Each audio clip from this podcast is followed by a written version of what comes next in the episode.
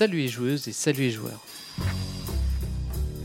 Nous sommes en septembre 2023 et vous écoutez les chroniques de Proxy Jeux. C'est le podcast qui vous parle de jeux de société.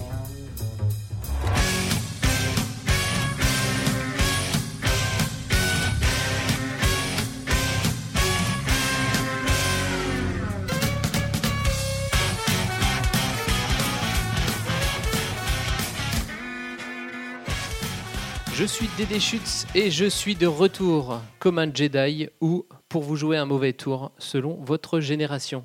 Et oui, maintenant que Paul Gara n'est plus là, je reprends la présentation des chroniques. Mais rassurez-vous, je ne serai pas seul, vous n'aurez pas à me subir euh, seulement moi. Donc pour m'accompagner, j'ai cherché une personne assez folle pour prendre la suite de Paul Gara et surtout assez folle pour me supporter moi. C'est ça le plus dur. Et donc je suis accompagné de Mad. Salut Mad. Mais je ne sais pas pourquoi tout le monde parle de folie lorsque... lorsque j'apparais, enfin, j'essaye de faire des chroniques sérieuses, moi, monsieur. ah, non, mais en fait, en fait, je pense que c'est c'est pas toi. Toi, tu es plutôt la, psychologue, euh, la psychiatre qui analyse notre folie. Ah ouais, Donc, ce serait Docteur Mad. Ok. ouais, ça, ça, ça, fait très inspecteur gadget. Hein. Mais tu sais que Mad, c'est le diminutif de madame quand même. Ah. Bon, alors, bonjour madame, enchantée madame. Bienvenue Sur, euh, sur, sur ces chroniques. non, non, pas du tout. Ouais. C'est pas du tout le diminutif de madame. Mais c'est vrai que j'essaye de faire des choses un petit peu sérieuses quand même, tu vois, parce que là, bah je présente aujourd'hui les chroniques avec toi. Enfin, c'est quand même une sacrée responsabilité, je trouve. bah oui. Euh, et, un sacré honneur aussi. Hein. Donc, je vais essayer d'en être digne. Ah oui, je, personne ne doute que tu n'en seras pas digne. Et donc, euh, je vais même te laisser, euh, montre-toi à, la, hauteur et, et remercier nos, donateurs et donatrices. Oui, alors nous remercions ce mois-ci les donateurs et, donatrices suivants Monsieur Blu, Tespios, El Piero 50, Lacariate, Retrofix, Gerny Lolo, Nico Como, Philippe Café des Jeux, Diogo, Mouton, Collignan et Hammer. Tiens, ce nom me dit quelque chose. Bah oui, c'est bizarre ça. Il a le droit de typer maintenant. Quelle chance. Et nous remercions aussi la Caverne du Gobelin qui nous soutient. La Caverne du Gobelin, ce sont quatre boutiques à Nancy, Metz, Pont-à-Mousson et Thionville, mais également un site de vente en ligne que vous pouvez retrouver sur cavernedugobelin.com. Oui, il faut toujours dire Thionville avec un petit air sexy. Oui, un petit, un petit air ténébreux, oui. C'est ça. Bon, je te laisse faire le côté ténébreux, d'accord C'est moi, c'est mon côté euh, prince des ténèbres. Oui, Jedi, tout ça, oui. Tout, tout, se tient, tout se tient. Alors, on va commencer par le retour sur, euh, sur les commentaires. C'est toujours euh, là-dessus qu'on revient. Tout à fait. Il y a eu beaucoup de messages, donc messages remplis d'émotions pour, pour Paul Gara, qui suit une autre voie maintenant. Oui, d'ailleurs, certains pensaient que son acte de fin de chronique du mois de juin était un moyen un petit peu tordu quand même d'obtenir le plus de commentaires possible. Et effectivement, on a battu une sorte de record, hein, je pense. Hein. Une trentaine de commentaires. Bah oui. Euh, donc, euh, outre un certain Dédé Chutes et une certaine Mad qui, qui ont, lui ont laissé un message, il y a aussi euh, Julien N, Ekat, Romain, Cal Hervé, Delotte, BR, Gernilolo, Chips, Cyrus, Araglop, Kinarbre et Sherakan qui lui ont euh, souhaité euh, plein, de, plein de, bonnes choses pour la suite. Ouais, et puis qui l'ont remercié pour tout ce qu'elle avait apporté pour Proxy Jeux.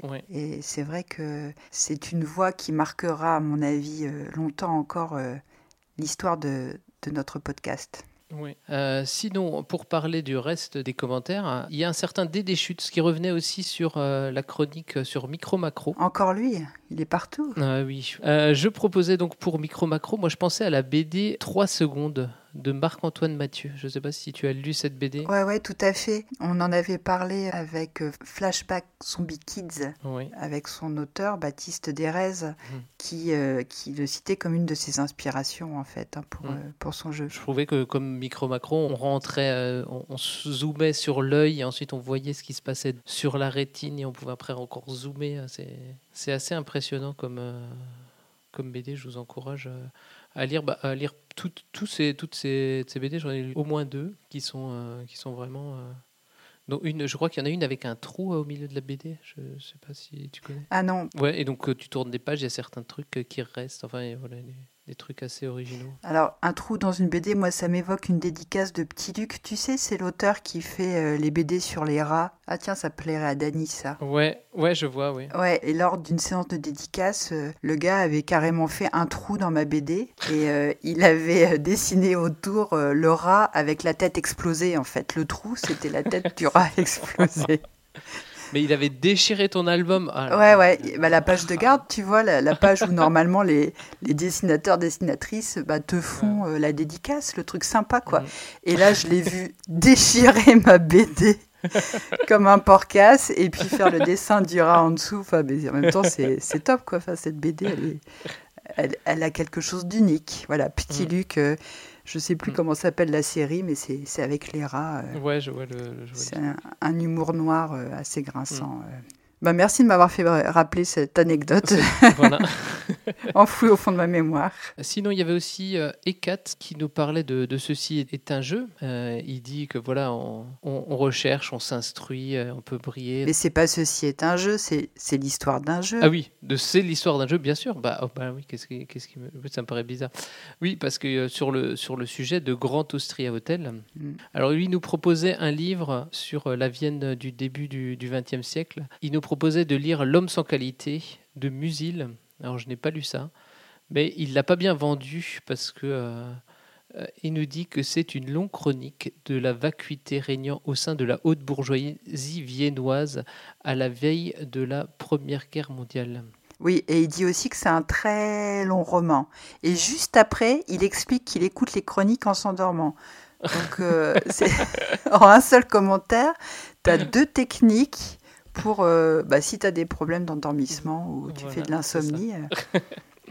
mais, il les, mais il les écoute pour s'endormir, mais aussi il les réécoute après pour savoir ce, ce qui s'y passe. Quoi. Ouais, tu fais bien de le préciser, effectivement.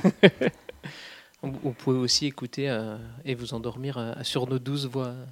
Bon, si vous endormez sur Thionville, vous avez quand même raté beaucoup. Et alors après, il parle de tes chansons. bah oui. Je ne sais pas s'il s'endort avec tes chansons. je lui souhaite, ça, ça doit faire beaucoup de cauchemars. mais non, mais je sais plus qui c'est qui disait qu'il se réveillait, euh, qui, qui, s'endormait en écoutant les chroniques, et après quand il y avait mes chansons, ça l'a réveillé. c'est plus, euh, c'est pas, c'est pas trop de la berceuse. Mais je suis content qu'il euh, y ait encore des gens qui, qui, qui, écoutent ces chansons et qui apprécient en dehors de, de, ma nièce euh, qui, qui, qui, adore ma reprise des, des sardines, tu vois, qui, est très ah oui. Mais il faudrait que tu penses à faire une berceuse. Peut-être pour le. Ou un chant de Noël. Tu sais, pour le ah, hors-série. Ah, oui. Ah, pour le hors-série de Noël? Ouais. on, va, on, va, réfléchir à un truc de Ce serait pas mal. Ce serait pas mal. ça. J'avais réfléchi aux 12 jours de Noël. Mais j'avais pas fait un euh, Noël, non Ah si, c'est vrai, tu avais fait une chanson de Noël. Si, si, fait tout les 12 jours de Noël, bah oui. Voilà. Mais on peut refaire euh, des, des, des, bêtises à Noël. Pour continuer sur les commentaires, on avait euh, Calervé qui disait aussi qu'il est convaincu par le grand méchant monstre et qui veut l'acheter à des amis qui ont des enfants pour pouvoir y jouer. Ah. c'est pas mal. Bah oui, et ça, c'est un comportement que j'ai décrit lors de la saison précédente. Je sais pas si tu te souviens, mais ludomaniaquement parlant, bah euh, le fait d'acheter, euh, d'offrir un jeu pour pouvoir y jouer ensuite, qui plus est avec des enfants. J'avoue que j'avais pas été dans ce détail-là, mais. Euh, bah après, c'est si t'as pas d'enfants, quoi. Oui, voilà. Vaut mieux avoir des, amis avec des enfants plutôt que d'aller voir des enfants dans, comme ça random dans la rue et leur demander de jouer ça peut moins bien se passer. ça peut être mal vu. Et pour euh, Delotte qui nous, qui nous parlait de micro-macro aussi, alors lui, il avait une, proposition un peu tirée par les cheveux, c'était euh, un jour sans fin, parce qu'il dit que à la fin, comme il connaît tout le monde, il peut savoir exactement comme si on connaissait la carte par cœur. Le jour sans fin, c'est le jour des marmottes, c'est ça? C'est ça. Avec Bill Murray? Oui, bah, comme, ah il, comme il connaît à un moment donné, il a tellement fait euh, tout, tout vu dans la, dans la ville qu'il connaît exactement comment tout va se passer, et donc ça lui permet de de tout connaître comme si on avait euh, une carte de la ville. Quoi. Et sinon, il nous propose la série euh, Person of Interest pour, pour la surveillance, où grâce à la, télésurveillance, ils arriveraient à retrouver les gens qui ont fait des, crimes. Très bien. Bah, je n'ai pas vu cette série. Je ne sais pas si toi, tu, tu la connais. Ouais, ouais moi, j'en ai vu quelques, quelques épisodes. C'était euh, c'était sympa. Quoi. Après, c'est un peu redondant, toujours. Le... Par contre, il parle aussi de, de Claude Ponty, qui est un auteur jeunesse. Euh, qui a toute une série de livres euh, avec des poussins et c'est ce que c'est ce que dit Delotte dans son commentaire. C'est euh, effectivement des, des, scènes très riches avec plein de clins d'œil. Et peut-être que c'est un sujet dont on reparlera tout à l'heure dans, euh, dans une des chroniques. C'est vrai que c'est super sympa d'avoir une grande image avec plein de détails qui fourmillent et puis pas mm. tout voir du premier coup. Ouais, c'est gratifiant mm. de voir les clins d'œil. Donc là, il cite Blaise et le gâteau d'anniversaire. C'est plein de jeux de mots et, et bah, on parlait des enfants tout à l'heure. Hervé, tu peux aussi offrir aux enfants de tes amis euh, des livres de Claude Ponty. Euh, c'est une découverte euh, qui est chouette à faire. Et pour, pour C'est l'histoire d'un jeu, il nous parlait aussi de Vienne en 1915, de la naissance d'Eddie Lamar, une femme méconnue que je, que je, ne connaissais pas. Tu connaissais, toi? Non, non, je connaissais pas et je remercie Delotte de, de l'avoir cité qui a changé notre vie à tous parce qu'elle a inventé un moyen de coder les transmissions radio, par exemple pour le, GPS ou le Wi-Fi. C'est un peu grâce à elle que vous nous écoutez euh, aujourd'hui. Bah, merci à toi, Eddie. Hein. Et euh, Gerny Lolo euh, qui, nous, qui nous fait son, son, son fameux commentaire, qui nous dit que c'est les montagnes rousses cet épisode. On rit, on découvre, on s'instruit, on dessine. On lit, on écrit, on fait de la magie, on joue et pour finir, on pleure. C'est un beau résumé de la vie. C'est ça. Et Chips qui nous dit que les, entretiens de Chronique d'un vampire millénaire, euh, donc c'était dans, la chronique de Soliloque de Zéphiriel, euh, ça, lui a permis de, comprendre la démarche de l'auteur. Donc euh, voilà, il expose sa démarche, sa démarche d'auteur et donc il dit que c'est évident que du coup il parle de lui-même. C'est pas forcément égocentrique. Mm-hmm. C'est vrai que c'est intéressant d'avoir la vision des créateurs et des créatrices. Euh. Et euh, pour finir, on a aussi Kinarbre qui nous disait que autour de Micro Macro, il avait pensé au Magic Puzzle, des puzzles qui fourmillent de, détails et euh, on peut suivre une histoire cachée dans, le dessin. Donc voilà pour, pour tous les commentaires. Enfin, il y, en a encore plus si vous voulez aller sur le site. On a pris un petit peu quelques extraits. ensuite, on va passer dans la rubrique à proximité. Oui, parce qu'en ce moment, mi-septembre, fin septembre, c'est le moment du Festival des Jeux de Vichy. Donc au moment où on enregistre, il y a le Festival Pro qui s'est terminé, qui se termine.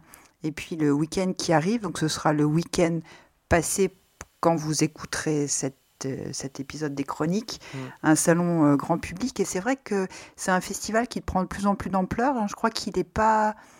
Il n'est pas si vieux ce festival, il doit avoir 6 ou, 7 ans peut-être. Je ne sais pas si tu as cette info.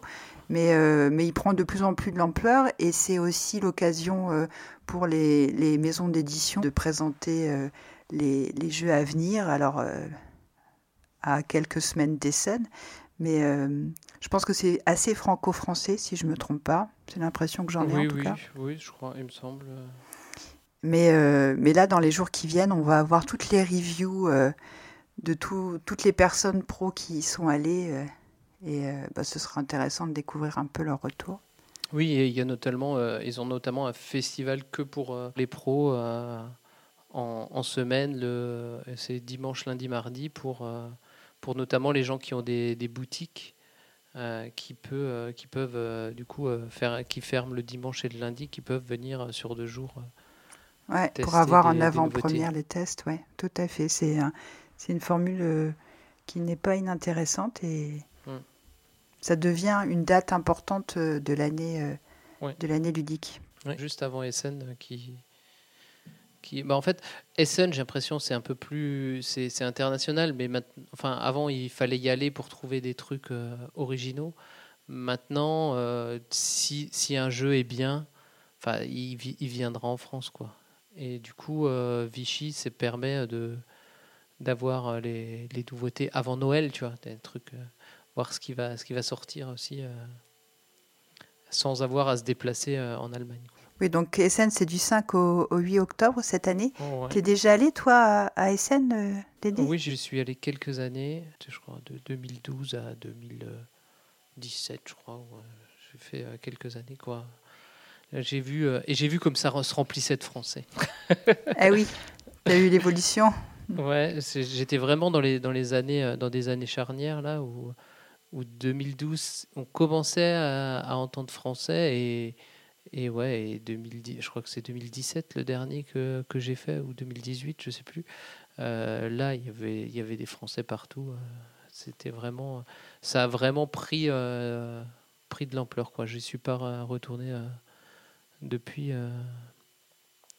mais oui, c'est après voilà, c'est comme dit, c'est à faire, c'est à faire une fois. Tu veux dire comme une sorte de pèlerinage? C'est ça. Après, est-ce que c'est comme dit, est-ce que c'est toujours un the place to be Je sais pas, mais mais au moins voilà, le faire le faire une fois, voir le, gigantisme de, de Séoul et de dire mais punaise, il y a tellement de trucs. ouais, c'est impressionnant. Bah, cette année encore, il y a. Tu l'as fait, toi euh Non, non, je l'ai pas fait. J'ai pas fait mon pèlerinage. Il y a ceux qui l'ont fait et puis les autres. Hein.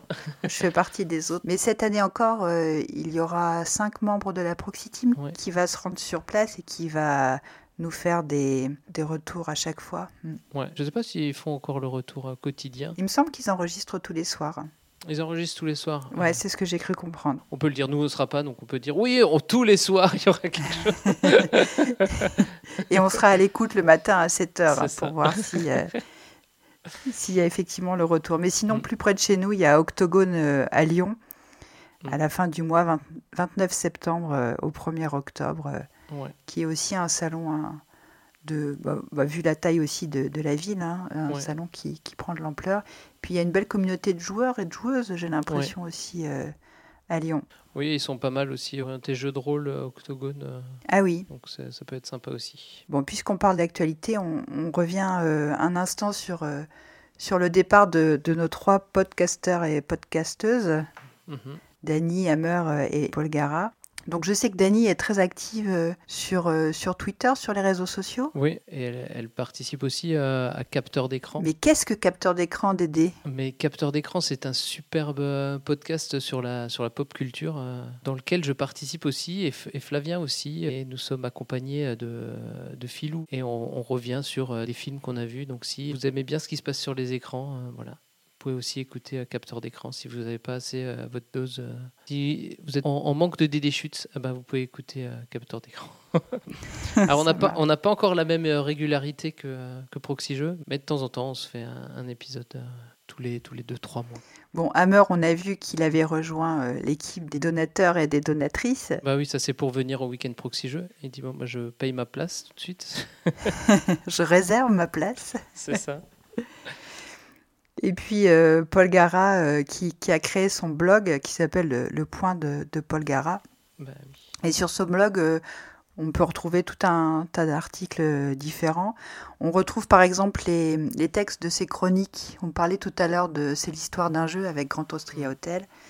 Et puis ses interventions lors des dossiers, notamment les jeux narratifs ou les, tout ce qui était sur l'innovation oui, c'est ça, les jeux d'enquête, pardon. Et tu as mm. bien fait de me reprendre, hein, parce que qu'est-ce qu'un jeu narratif? Est-ce qu'on refait le débat là tous les deux tout de suite ou Comment ça se passe? On va vous renvoyer vers le. non, puis il y a un article sur l'innovation euh, dans le secteur ludique. Comment est-ce que on protège cette innovation? Et c'est vrai que c'est un regard un peu différent de, mm. de ce qu'on a l'habitude de voir, parce que bah, c'est technique et puis. Euh, hyper intéressant. Enfin, moi, personnellement, euh, c'est des sujets que, que je connais pas du tout. Et, et quand tu lis ce genre d'article, tu as l'impression de, bah, voilà, d'être un peu plus intelligente à la fin. j'aime bien ce sentiment. et puis, elle fait des reviews aussi sur, euh, quand elle va euh, sur des festivals. Donc, peut-être qu'il y aura une review de, de ce qu'elle aura découvert à Vichy, parce que je crois qu'elle y était.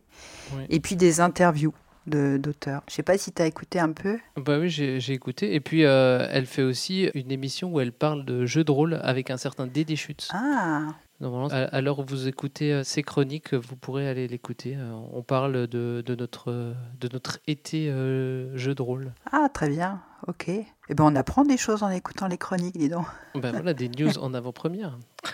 Et sinon, il y a un article qui a été posté euh, le, 11 septembre, qui a été écrit en collaboration avec euh, d'autres joueuses, d'autres personnes du, monde ludique euh, autour de la toxicité dans le secteur ludique avec un mouvement qui s'appelle Women in Games. Et donc, elle est accompagnée de Dorine, Audrey et Stéphanie, qui sont aussi présentes sur, sur la scène et sur les réseaux sociaux qui gravitent autour du, jeu de société. Et le, but de cette entreprise, de ce mouvement, c'est de mettre en place un espace qui permette de recueillir les témoignages et proposer un système de soutien auprès des personnes qui euh, ont été ou qui sont victimes de comportements toxiques, voire violents, euh, dans le secteur du jeu de société. Donc, euh, nous, on voulait juste dire à, toutes ces personnes que on vous croit et, et, on vous soutient. Voilà, donc on, vous encourage à aller lire son, son article si vous voulez en savoir plus. On ne va pas refaire ici euh, le débat. En fait, l'article, il est particulièrement bien écrit, donc il n'y a qu'à lire. Maintenant, sur, sur toutes ces divagations hein, qu'on a faites, mais que, seraient les chroniques sans, sans divagation Oui, c'est ça. On va pouvoir attaquer euh, les chroniques avec une première chronique qui n'est pas audio. C'est euh, le point wiki. Ah oui bah c'est euh, et là et là c'est la tuile. C'est-à-dire Bah oui parce que le, le, mot de ce mois euh, c'est le mot tuile. Ah. La tuile dans les jeux de société. Ah j'ai cru qu'il y avait un problème dans l'enregistrement. Ah oui. Euh, mais non, on parle on ne parlera pas de, de couvreur et, de choses comme ouais, d'ailleurs tu, tu, connais la blague de, de Coluche. J'ai vu le couvreur il m'a parlé de toi. Ah. Et après il dit il m'a parlé de vous. C'est ça, ça Monsieur Martinez. J'ai vu le couvreur, il m'a parlé de vous. Bon, voilà, bon, j'invite toutes les auditeurs et auditrices euh, euh de moins de 45 ans à aller retrouver, ah, le, à aller retrouver le 33 tours euh, de Coluche. De... non, ils, ils, verront ça sur leur moyen de Jones, là, YouTube et euh, Dailymotion. ouais, en tous les cas. Ou sur, ou sur leur TikTok. Oui, c'est ça. Si, je sais pas s'il a un TikTok, Coluche. eh ben, il devrait. il devrait.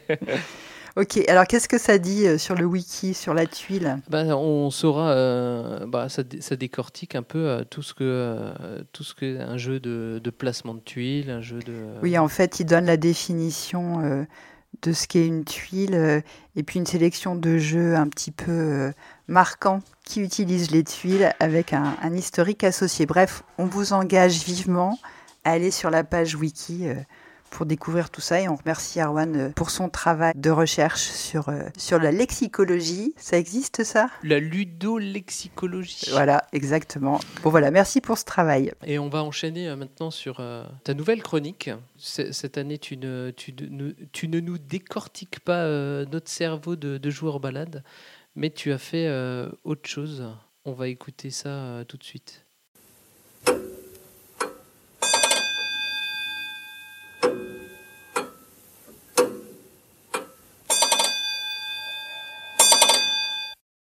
Bonjour à toutes et tous et bienvenue dans le premier épisode de la Minute Mad.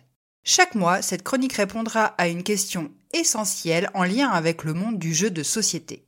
Aujourd'hui, pourquoi la Calax a-t-elle le monopole du rangement des boîtes de jeux?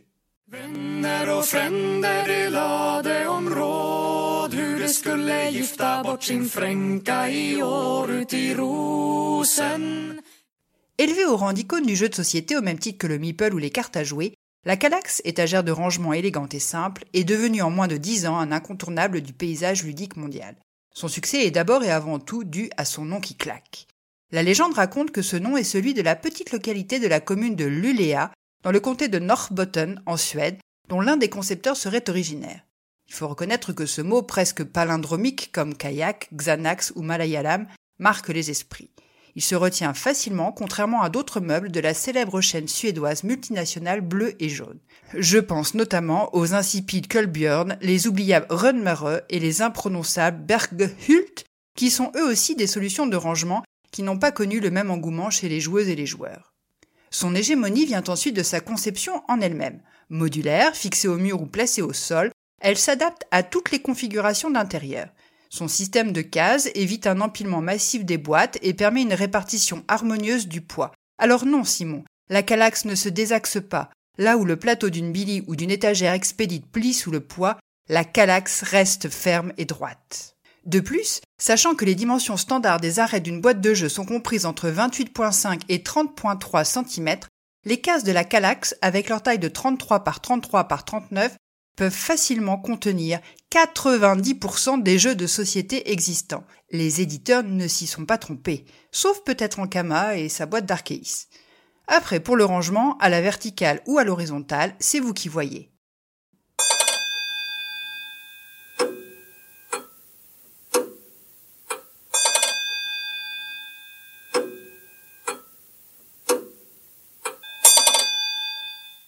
Étonnant, non? Merci Mad pour, euh, pour cette chronique. Donc euh, cette année, tu nous réponds à, nos questions, c'est ça? Oui, c'est ça. En fait, euh, plus ça va, plus je vais faire dans la chronique courte.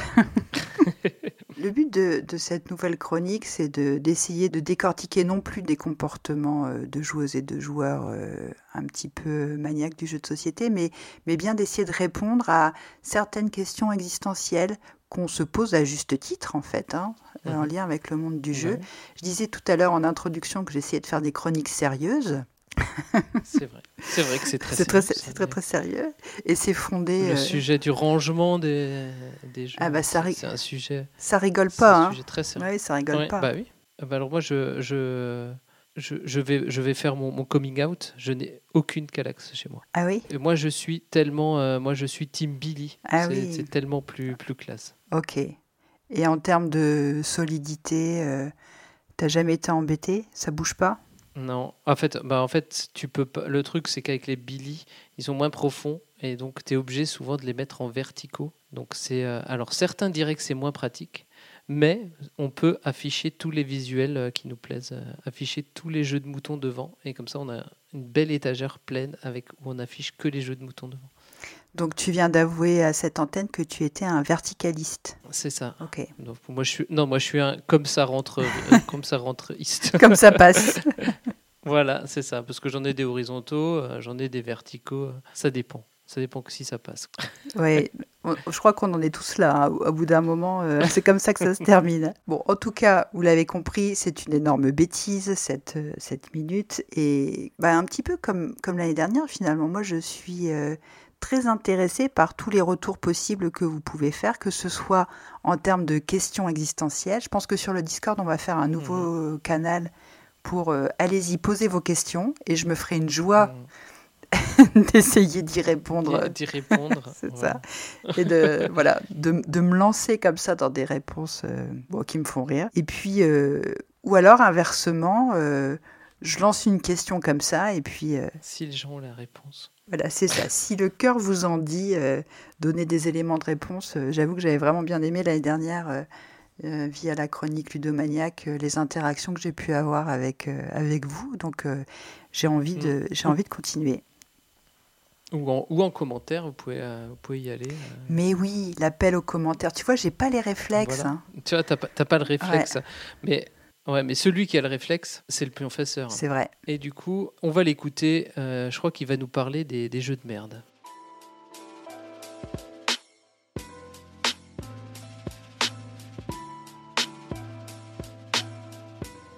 Salut les joueurs, salut les joueuses, je suis le pionfesseur.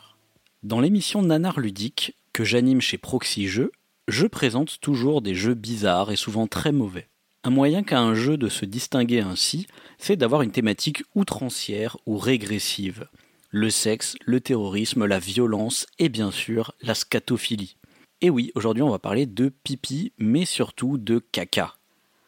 Alors déjà, si dans Nanar Ludique on avait parlé uniquement de pipi avec Willy Make It, force est de constater que la grande majorité des jeux préfèrent aborder le thème du caca.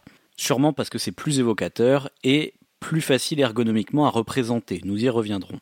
Le plus souvent, c'est associé à une thématique, disons, animalière. Il y a cette idée que c'est les animaux qui n'ont aucune pudeur à nous montrer ainsi dans les jeux de société leurs crottes. On retrouvera donc d'une part des jeux qui utilisent ces crottes comme des ressources, représentées, vous savez, avec cette forme de glace italienne un peu. Dans Harvest, Puisqu'on joue des fermiers, c'est une ressource positive qui nous sert de fertilisant organique naturel, là où dans Dungeon Pets, on s'occupe de sortes d'animaux monstrueux fantastiques, et leurs crottes seront ici une ressource négative dont il faut se débarrasser. C'est un peu comme quand on s'occupe d'un Tamagotchi mais en version jeu de gestion. Fait intéressant, il existe deux jeux différents, Wombat Rescue et Wombat Combat, qui se basent tous les deux sur le fait notable que les wombats font des crottes carrées dans la nature, car ils s'en servent comme balises. C'est assez particulier de constater que deux jeux utilisent cette anecdote très spécifique, même si c'est vraiment Wombat Rescue qui l'utilise dans son gameplay le plus, en utilisant vraiment les cubes, représentant des crottes donc, comme des ressources que l'on doit utiliser. On dénotera également l'extension de Pic Plume, où les crottes que l'on laisse serviront d'obstacle pour les autres. C'est donc une ressource positive pour nous, mais qui devient négative pour les autres. C'est une sorte de take that. Cet aspect vraiment physique des étrons, on le retrouvera dans des jeux pour enfants, où l'idée sera de rendre cela beaucoup plus évocateur, avec de la pâte à modeler comme dans Tuturista par exemple, ou avec un gros matériel en plastique comme dans Flushing Frenzy, alias Caca Alarm en allemand, qui est, il me semble, la seule occurrence de représentation d'un excrément humain dans un jeu de société. Et oui, on lui doit bien ça. Mais si ces deux jeux ne sont que des jeux de pur hasard, il est aussi possible d'utiliser le gimmick matériel pour créer un gameplay avec, comme dans Don't Step In It, où vous devez avancer les yeux bandés sur un tapis de jeu au sol sans marcher sur les crottes en pâte à modeler déposées par vos adversaires. Ou bien comme dans Captain Wonder Cape, un jeu de dextérité qui se joue avec du vrai papier toilette qu'il faut essayer de dérouler le plus loin possible sans faire tomber les petits cacas que nos adversaires déposent dessus. Bon, même si la volonté est là, l'exécution de ces deux jeux est vraiment foireuse, sans mauvais jeu de mots, et ça n'en reste au final pas vraiment des jeux intéressants et plutôt aléatoires et bordéliques. Si je ne devais en conseiller qu'un, ça serait plutôt Los Mamphos, où l'on peut faire manger des biscuits colorés à des petits ânes en bois, qui ont une sorte d'ouverture à l'arrière pour déféquer tout ce qu'ils ont mangé d'un coup. Le jeu sera alors un jeu de mémoire où il faudra retenir quelle couleur on a fait manger à chaque âne. C'est prétendument un jeu pour enfants, mais la difficulté est largement plus haute que les jeux de mémoire habituels. D'ailleurs, ça vous surprendra peut-être, mais l'un des deux co-auteurs du jeu, c'est Rudiger Dorn. Bien, on a vu jusque-là des représentations matérielles de toutes ces fesses, mais certains jeux ne vont que simplement évoquer, via leur thématique, le fait qu'ils abordent le sujet scatologique. Les créateurs de Willy Make It avaient également réalisé Pooh the Card Game, c'est donc littéralement caca le jeu de cartes, où l'on joue des singes qui, il me semble, se balancent leurs crottes au visage les uns des autres. Et je citerai également Pecunia non Olet, un jeu où l'on gère des latrines romaines, nous permettant de nous enrichir sur le besoin de nos clients de venir faire leur commission. Le titre du jeu en latin signifiant quelque chose comme l'argent n'a pas d'odeur. Dans ces deux jeux, on sera face à ce genre de petits jeux à l'américaine à l'ancienne, dans la veine des Munchkin et autres guillotines, où on n'a pas énormément de contrôle sur les choses. On sent que c'est des jeux pas terribles qui utilisent le caca comme un prétexte pour attirer les joueurs vers un jeu médiocre. A l'inverse, un jeu comme Kikafé, bien qu'il utilise aussi un peu comme un prétexte la thématique d'un animal qui a fait caca sur le tapis du salon, va créer du fun par le fait qu'on doive, en temps réel, énoncer cela à voix haute. Il y a un vrai gameplay derrière, et l'association avec ce thème régressif donne tout son sel au jeu. J'aimerais enfin vous parler d'un dernier cas à part, il s'agit de Urzoupe un jeu où l'on joue des amibes dans la soupe primordiale et où l'on va devoir se nourrir des déjections des autres pour survivre. Ce jeu est assez à part parce que du coup ce n'est pas à proprement parler du caca. C'est quand même une bonne métaphore puisque c'est ce que rejette le corps de ces petites amibes. Si c'est bien le cas, on serait donc, il me semble, face au seul jeu qui inclut de la coprophagie. Vous irez chercher la définition dans le dictionnaire. Bref, c'est l'heure de faire un petit bilan il n'est pas très surprenant de voir des jeux aux thématiques scatophiles dans le jeu de société. C'est un thème subversif qui attire l'œil, en particulier dans les jeux pour enfants. Il y a donc souvent une composante matérielle qui représente des petites crottes en plastique ou en pâte à modeler quand elles se veulent plus réalistes. C'est malheureusement très gadget, et à part le gimmick matériel, ces jeux pour enfants sont presque à 100% du hasard. C'est un peu la même chose avec certains jeux pour adultes, le gadget matériel en moins. Heureusement, on a quelques rares exemples où le caca est utilisé d'une manière plus intelligente, soit comme une ressource, parfois qu'on souhaite obtenir, parfois qu'on souhaite éviter, ou bien avec des gadgets ingénieux qui se mêlent à un gameplay bien plus intéressant. Et vous, connaissez-vous d'autres jeux qui utilisent ce genre de thématique? Est-ce que vous souhaitez devenir une amibe l'espace d'une partie de jeu? N'hésitez pas à me le dire dans les commentaires, et d'ici là, jouez bien. Merci le pionfesseur pour, euh, pour cette analyse. Ah, le pipi et le caca.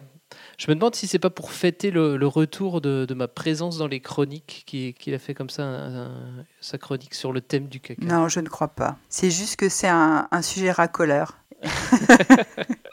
ah, pour bien commencer l'année. C'est ça. Euh. Marquer son territoire. c'est ça. ah, c'est ça, il marque son territoire. Hop, j'ai déjà fait ma petite, euh, ma petite crotte. Euh. Comme un, comme un wombat dont il nous parle. euh.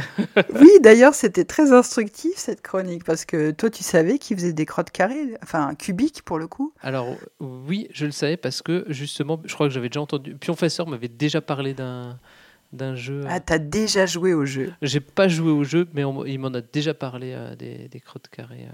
Euh. Et, euh, mais moi, je me pose vraiment la, la question de comment on fait les crottes carrées. Est-ce qu'ils ont un, un anus carré ou, Oui, puis ça doit être douloureux en fait. ils le retravaillent Oui, parce que Bah ouais, ouais, c'est c'est douloureux en fait. Le, le carré a des arêtes. C'est ça. Tu vois, il y a six faces, il y a 12 arêtes. Et effectivement, euh, si. Bon, moi, je, je pense qu'effectivement, ça doit être moulé par la suite, en fait. hein. Resculpté. resculpté. C'est ça. Bon. Mais c'est quand même. Mais par contre, c'est quand même plus simple si tu veux faire un, un jeu de société avec les cacas de wombat, parce que tu prends juste un cube, Oui. un cube en bois de couleur brune. Alors que si tu veux vraiment mouler euh, Mm. en forme de, de glace italienne, comme il dit, Oui, ah bah ça te demande un, un thermoformage spécial, tu vois. tout à fait. En tout cas, moi, je remercie le Pionfesseur pour ma première participation à la présentation des chroniques, de nous avoir donné ce sujet de discussion formidable. bon, Je ça. vais remettre un petit peu, euh, je vais un petit peu relever tout ça parce qu'on apprend aussi du, vocabu- du vocabulaire. La coprophagie, c'est ça? Cop- coprophagie, Ouais. oui. Bah ça, euh, moi j'avoue que merci Pionfesseur. Ouais, tu ne connaissais pas euh, ce, ce- Eh bien, ce non. mot-là je- Eh bien non. Ah là là. Donc Moi, merci. je connaissais les, les insectes coprophages. Le lapin, d'ailleurs, est, est coprophage. Et le mouton, si je- alors? Si je ne m'abuse. Le, mout- le mouton, non. Ok.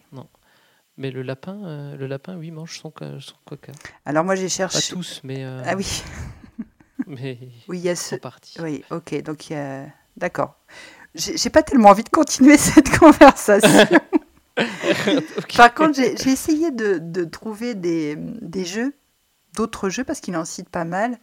Et euh, bah, je me rends compte que j'en connais assez peu. Par contre, je me suis rendu compte que Top 10, les gens parfois lui donnaient le sous-titre de le jeu avec les licornes et les cacas. Tu Ah. confirmes ou pas? J'ai déjà entendu, c'est- j'ai déjà entendu ce, ce truc. Comme quoi, euh, dans Top 10, il y a un thème fort du coup. Oui, qui marque les esprits. Voilà. Mais euh, je, suis- je suis d'accord avec toi. On va passer à un thème un peu plus sérieux parce que le caca, c'est pour, euh, c'est plus des, des discussions pour les enfants. Oui. Et donc, on va parler euh, sérieusement des jeux maintenant pour les enfants avec Cyrus. C'est parce qu'il y a 12 animaux dans le jeu. Mais non, c'est parce que c'est des animaux tout doux. Qu'est-ce qui se passe? Vous disputez sur le nom du jeu? 12 animaux, c'est un jeu de mots. Mais non, c'est un jeu de mémoire, papa. Bonjour les mamans joueuses, bonjour les papas joueurs, c'est Cyrus et bienvenue dans cette nouvelle saison de Joueurs Nés dans laquelle nous allons tenter encore une fois de trier le bon grain de livret dans la foultitude des sorties de jeux pour enfants. Dans cette chronique qui ne sera peut-être pas dépourvue de jeux de mots, je reviens sur un jeu découvert en février lors du festival de Cannes. Ce jeu, c'est 12 animaux. 12 animaux est un jeu de Sébastien Decade illustré par Kate McLellan. Enfin, ça doit plutôt se dire euh. Le jeu est édité par Jeco, qui le destine à des enfants de 5 à 10 ans. Le jeu se joue de 2 à 4 joueurs et joueuses pour des parties annoncées de 15 minutes. Le jeu a été fabriqué en Chine et vendu aux alentours de 12 euros, mais malheureusement vous ne le trouverez pas chez notre sponsor La Caverne du Gobelin. Dans ce jeu, 12 animaux plus charmants les uns que les autres ont été coupés en 3 tuiles. On dispose les tuiles centrales des animaux en cercle, puis on dispose les tuiles qui représentent le flanc gauche et le flanc droit des animaux au milieu de la table, face cachée. L'objectif, reconstituer collectivement l'ensemble des animaux avant la fin de la partie. Vous l'aurez compris, 12 animaux est un jeu coopératif. Chacun leur tour, les joueurs et joueuses vont déplacer un jeton sur le prochain animal du cercle, qui devient alors l'objectif du tour. Ainsi, si le pion arrive sur l'éléphant, je dois trouver les pièces correspondant à l'éléphant. S'il manque encore ces deux tuiles à l'éléphant, j'aurai deux tentatives. S'il ne lui manque plus qu'une tuile, je n'aurai qu'une seule tentative. Et si l'animal est complet, le jeton passe à l'animal suivant. Une fois que le jeton a fait tout le tour, on utilise un deuxième jeton pour matérialiser la deuxième manche et on joue ainsi quatre manches au bout desquelles la tablée remporte la partie si elle réussit à reconstituer tous les animaux et perd si ne serait-ce qu'un seul des animaux n'est pas entièrement reconstitué. Comme son nom ne l'indique pas, 12 animaux est un jeu de mémoire. Le jeu de mémoire. Voilà un genre très, trop largement présent dans les jeux pour enfants. Je serais d'ailleurs curieux de mener une étude sur le sujet et je ne serais pas étonné que près de la moitié des jeux pour enfants qui sont sortis soient des jeux de mémoire, peut-être même plus. Alors, qu'a 12 animaux de si intéressant pour que je choisisse de vous en parler? Ce n'est pas l'histoire qu'il raconte. Ça, c'est la force d'un jeu tel que Mr. Wolf. Ici, l'éditeur n'a même pas fait l'effort de proposer un récit autour du jeu. Et je vous assure qu'à aucun moment vous n'aurez l'impression de vous promener dans la savane ou dans la jungle. Au niveau du matériel, là non plus, on ne trouve rien de catchy ou d'original. Jeco nous propose un jeu qui va à l'économie de moyens. Des tuiles en carton, quatre jetons en carton, basta. On se demande même pourquoi il faut qu'ils aillent jusqu'en Chine pour produire un tel matériel. Je doute qu'un panda ait participé à la fabrication. Ce qui fait la force d'un jeu comme Dodo n'est donc pas le point fort de 12 animaux. Enfin, ce n'est pas non plus du côté de la mécanique que 12 animaux se distinguent, comme a pu le faire un jeu tel que la cabane à potions que je vous ai présenté la saison dernière. Non, 12 animaux s'appuie sur une mécanique très proche de celle du classique Memory, et donc particulièrement convenue. Je vous avoue que lorsqu'on nous avait présenté le jeu à Cannes, on a tous été dubitatifs autour de la table. On s'est regardé en chien de faïence, on a entendu des mouches voler, et puis, de toute façon, puisqu'on était là, on a joué. Et là, il s'est créé quelque chose au fur et à mesure de la partie comme un sentiment d'urgence, comme un étau qui se resserre autour de nous. Sans que le temps ne s'accélère, il devient urgent de trouver la bonne pièce. Le temps presse. Les opportunités filent entre nos pattes. Mince. Ça fait deux fois qu'on passe sur le koala, on n'a toujours pas trouvé une de ces pièces. Et plus tard. C'est la dernière manche, il nous reste encore trois animaux. Voilà ce qui séduit dans 12 animaux le sentiment qu'il crée chez les joueurs et joueuses. Cette impression, en avançant dans la partie, d'être sur le fil du rasoir, d'être à un poil d'orang autant de réussir, d'être à un fil de soie d'araignée de basculer vers la défaite. En creusant un peu, on se rend compte que le jeu a d'autres qualités et subtilités à mettre en avant pour assurer sa défense. Les couleurs utilisées sont faites pour semer le trouble. Mais non, mais tu fais quoi là? Ah non, c'était une tuile jaune, mais pas celle du panda.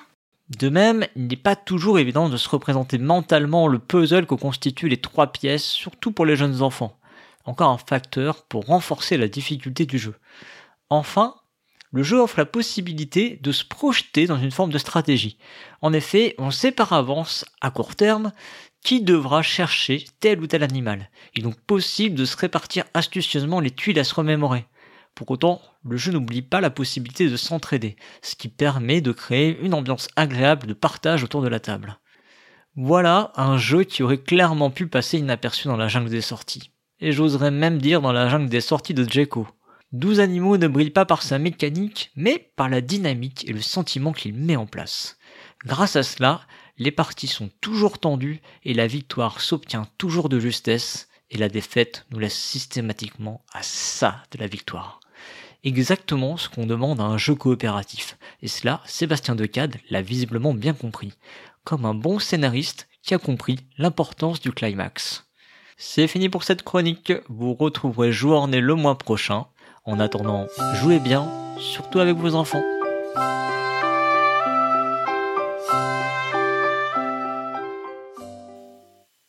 Merci Cyrus pour cette euh, chronique. Donc 12 animaux donc maintenant, on met des jeux de mots dans les, dans les titres. Oui, d'ailleurs, moi, j'ai dans l'idée une minute mad sur laquelle je reviendrai sur euh, les jeux de mots dans les noms des jeux de société, tu vois. Et est-ce que c'est toujours une bonne idée? Ah, c'est ça. Comme les coiffeurs, en fait. Oui, c'est ça, c'est vrai.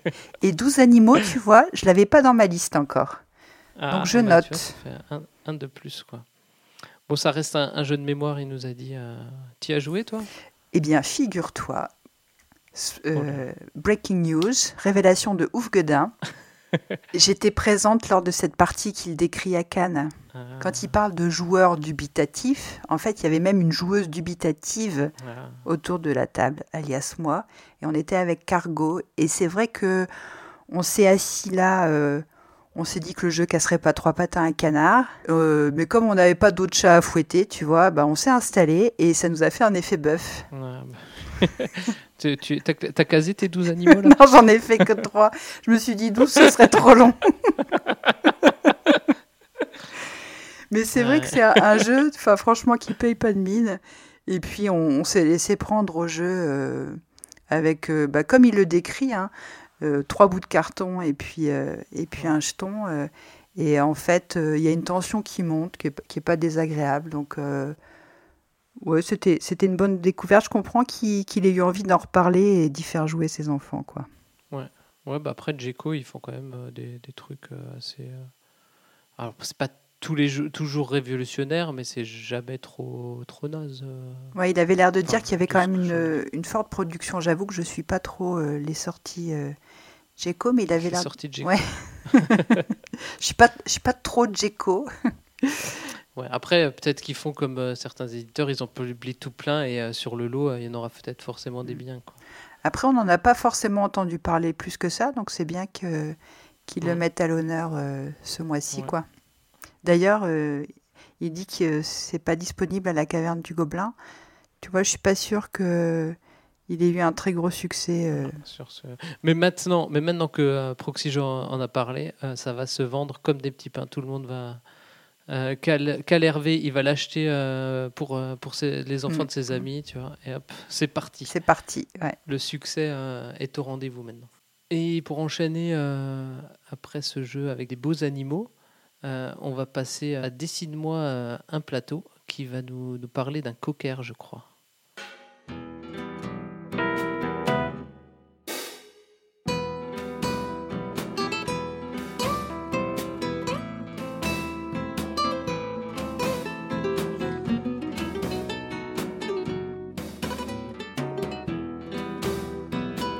Salut les joueuses, salut les joueurs et bienvenue dans cette chronique de rentrée de Dessine-moi un plateau. J'espère que votre été a été doux, aventureux et plein de découvertes. Pour ma part, j'ai pu arpenter l'exposition Suzanne Valadon à Metz et en apprendre plus sur cette grande dame. Autant vous l'avouer tout de suite, elle n'a pas illustré de jeux de société et c'est bien triste. J'aurais vraiment adoré vous m'y donner une chronique aux petits oignons sur elle. Aujourd'hui, je vais vous parler d'une illustratrice qui a le sens de l'accueil. Pendant quelques minutes, nous allons butiner au gré de ses œuvres, des 50s américaines à la Lune en passant par de glauques laboratoires et par la savane. Vous l'avez peut-être deviné, c'est dans le home d'Annette Sick que nous allons entrer aujourd'hui. Annette Sick a étudié l'illustration à l'école Pivot de Nantes dès 2009. Elle a ensuite réalisé des illustrations pour des marque-pages, des cartes postales et un livre de recettes. Grande joueuse, elle a rapidement décidé de trouver sa place dans le jeu de société. Elle a donc envoyé son book à des éditeurs, ce qui a payé. Blue Cocker la contacte en 2015 pour illustrer Meeple War de Max Valenbois. C'est le début d'une longue collaboration, 8 jeux à ce jour, avec l'éditeur. Pour ce jeu d'affrontement, Alain Ballet a trouvé que le style fort et délicat d'Annette Sick adoucissait le côté guerrier du jeu, sans la fadir, et c'est pour cela qu'il l'a choisi. Si vous regardez avec attention les différentes tuiles terrain, vous pourrez y découvrir des clins d'œil à 12 autres jeux, dont Takenoko, Concept ou Dixit, pour ne citer que. Préparez-vous, car même si on n'est pas au printemps, la saison des œufs de Pâques est lancée, et il va en être beaucoup question dans cet épisode. D'une part parce qu'il y en a partout dans les jeux de Blue Cocker, et ensuite parce que j'adore ces clins d'œil qui récompensent la joueuse ou le joueur observateur. L'impression de connivence qui se met alors en place est hautement satisfaisante. Le jeu suivant sera Arg de Romaric Gallonnier, toujours chez Blue Cocker. C'est un jeu de cartes, essentiellement de bluff avec un peu de collection, où les animaux essayent de tout faire péter chez les humains. L'inspiration graphique donnée par l'éditeur est Minus et Cortex. Et pour cela, Annette Sick va devoir sortir de sa zone de confort. Dans les premiers croquis qu'elle propose, les animaux sont élancés, élégants, avec un air goguenard ou sournois sur le visage. On est plus du côté Miyazaki que des Looney Tunes. Plus cartoon, plus cartoon, lui crie-t-on dans l'oreillette. Les silhouettes se rabougrissent, les yeux s'exorbitent, voire se disent carrément bonjour, les oreilles se trouent à cause des batailles dans la rue, et on sort l'artillerie lourde. Bombe, feu d'artifice, poison. Il y a trois tas de cartes dans le jeu qui représentent chacun un lieu, le laboratoire, le jardin et la maison, respectivement avec des ambiances colorées bleu, verte et orange. J'aime la façon dont les cartes se répondent. Par exemple, il y a une carte Malus qui représente une sale gamine façon Elvira version brune dans les Looney Tunes. On retrouve ensuite cette gamine dans un cadre photo sur un meuble, sur une carte bonus qui représente un canari transportant des bâtons de dynamite. Sans oublier le chien de la famille, déguisé en super-héros, qui est bien entendu un cocker.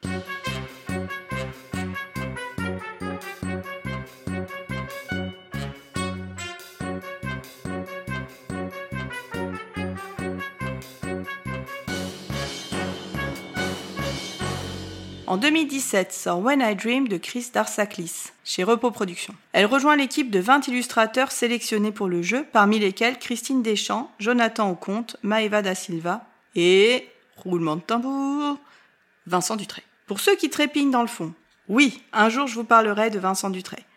Mais je vous préviens, ça sera un hors-série de quelques heures, mon chant du cygne, car le gars, il œuvre depuis 20 ans et il a illustré une liste de jeux longue comme le bras. Donc comment je fais un choix là-dedans? Bref, revenons à When I Dream.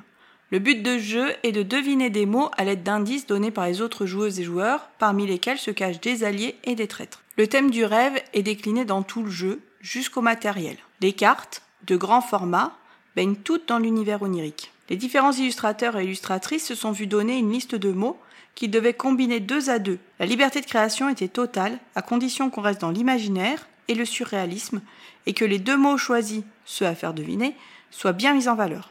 En clin d'œil à ma première chronique, celle qui m'a fait passer de l'autre côté du miroir, je vous propose d'essayer de deviner quelles sont celles d'Anetsik. Je vous préviens, c'est un peu plus coton que celle de Franck Dion l'année dernière.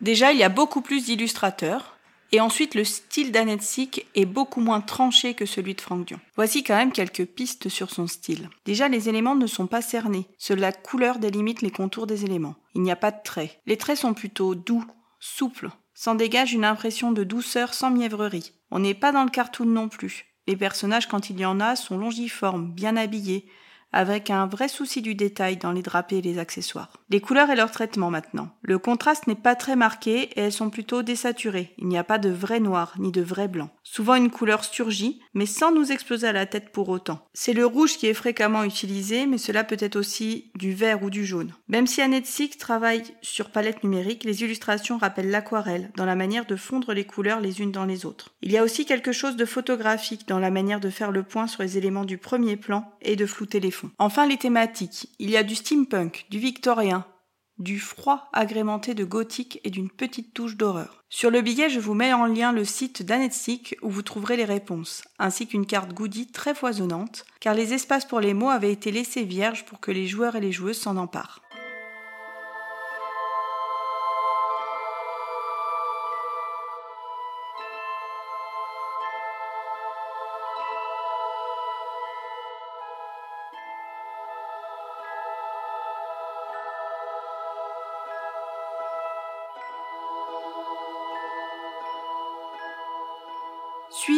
En 2017, Majesty de Marc-André chez Gluck. Dans ce jeu, on retrouve son savoir-faire des bâtiments et des paysages. Les cartes sont à la fois très détaillées, mais chaque élément est hyper lisible. Et le flou des arrière-plans est sublime. Allez, je peux vous l'avouer. On se connaît bien maintenant. Mais j'aime le flou. Suite à ce travail, Gluck lui propose de travailler sur leur prochain Carcassonne autour du monde. Carcassonne Safari, soit un stand-alone dans la savane. En test, elle a dû faire une tuile avec les différents éléments pour voir si son style pouvait se fondre dans la gamme. Un trait délimite la silhouette des animaux qui garde un côté très élégant propre à l'artiste. Le style est beaucoup plus en retrait et rentre parfaitement dans l'esprit de Carcassonne. Passons maintenant à un autre jeu chez Blue Cocker qui me touche par sa générosité. Il s'agit de Save the Meeples de Florian Siriex. Le pitch improbable. Les humains arrivent pour capturer les Meeples. Deux choix envoyer les meeples dans l'espace pour les sauver ou affronter les humains. Le jeu a deux fins possibles et en fonction de celle sur laquelle vous pariez et pour laquelle vous œuvrez, vous pouvez gagner ou perdre la partie. Il y a du matériel à foison, il y en a partout sur la table, on ne sait plus bien où donner de la tête. Les 27 humains qui envahissent les meeples sont des figures du monde du jeu.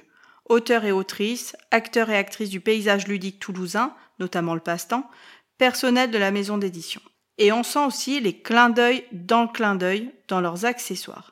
Bref, ça donne le tournis. Allez, je vous en donne un petit dernier pour la route, qui, pour l'amatrice des pionniers et pionnières du cinéma que je suis, est cher à mon cœur. On voit la lune de Méliès dans l'insert carton, qui a encore ses deux yeux, vu que la fusée n'est pas encore partie. Enfin, c'est le seul jeu que j'ai pu voir qui contient des kirigami. Pour faire simple, c'est un peu le principe des cartes pop-up. J'ai interrogé Annette là-dessus et voici ce qu'elle m'a répondu. Afin de ne pas trop prendre de place sur la table une fois le jeu mis en place, qui est déjà très étendu, Alain souhaitait que les décors de chaque lieu soient verticaux. En effet, les plateaux de lieux sont là où tout se passe et ils sont bien complets, alors que les décors sont assez accessoires, ils servent surtout à l'identification des lieux et l'ambiance globale. Comme tout le jeu prête beaucoup à la manipulation, En 3D, avec les logos, les petits wagons, les fusées, etc., on a envie de toucher à tout et de jouer avec les meeples au petit train et à la fusée. Des décors de lieux en 3D tombaient sous le sens. J'ai auparavant, il y a assez longtemps, proposé un décor en kirigami dans un jeu, proposition à laquelle les éditions en question n'avaient jamais donné suite, mais l'idée était restée dans un coin de ma tête. J'ai donc proposé cette technique de pliage à Alain qui était très enthousiaste. J'ai fait plein de tests en papier et carton, et une fois que ça fonctionnait en maquette et découpage pliage, je réalisais l'illustration en fonction. J'ai adoré ce travail et je suis plutôt contente du résultat visuel. Mais ce n'était par contre peut-être pas la meilleure idée du siècle en termes d'édition.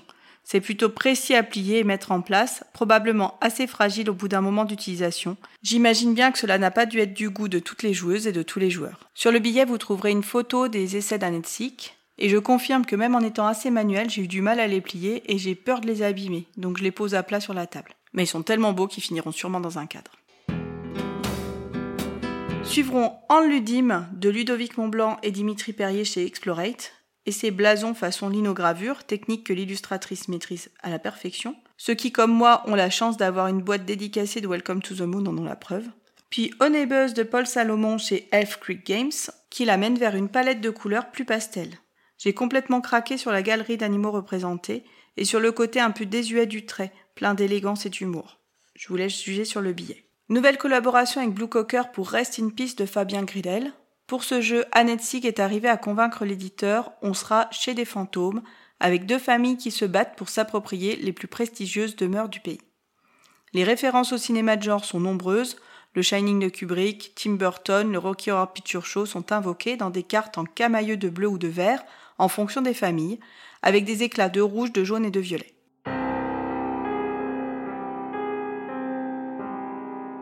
Pour terminer le passage en revue du travail d'Annette nous allons finir par la série des Welcome to, jeu de Benoît Turpin rejoint par Alexia Allard, toujours chez Blue Cocker. Là encore, des easter eggs en pagaille. Dans le premier opus, au dos des aides de jeu, une parodie de la couverture du jeu Battleship, où on voyait un père et son fils jouer alors que la mère et la fille font la vaisselle en arrière-plan, ou bien encore l'affiche Le cocker aux trousses, où on voit un cocker géant en lieu et place de l'avion qui poursuit Cary Grant dans le film d'Hitchcock. Dans Welcome to the Moon, on touche le jackpot niveau easter eggs. Il y a des références à la culture SF absolument partout. Dans les plateaux, dans le livret de campagne, les personnages du mode solo existent et leur portrait est ressemblant, comme par exemple Stephanie Wilson et Thomas Pesquet, tous deux astronautes.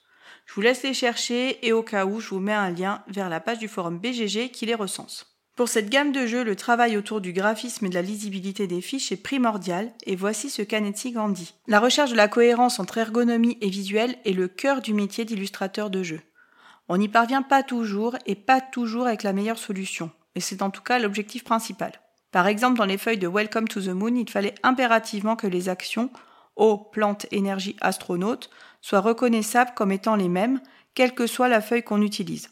Sauf que dans Welcome, on essaie de ne jamais faire de simples cases à cocher, tout doit être au maximum un objet à part entière, thématique, mais également cochable ou remplissable par un numéro. Il a donc fallu illustrer ces différents objets soit de manière à y indiquer l'icône correspondant, comme s'il était peint sur l'objet, par exemple la goutte d'eau sur des tanks de réservoir, soit de manière à indiquer les logos en surbrillance autour d'un petit viseur, comme une indication sur nos écrans de contrôle que sont nos feuilles. Et cela, ça a été un sacré casse-tête pour accorder thématique, ergonomie et esthétique. Pour finir, un dernier mot sur la couverture des trois jeux de la gamme à la composition similaire. Trois éléments sont visibles.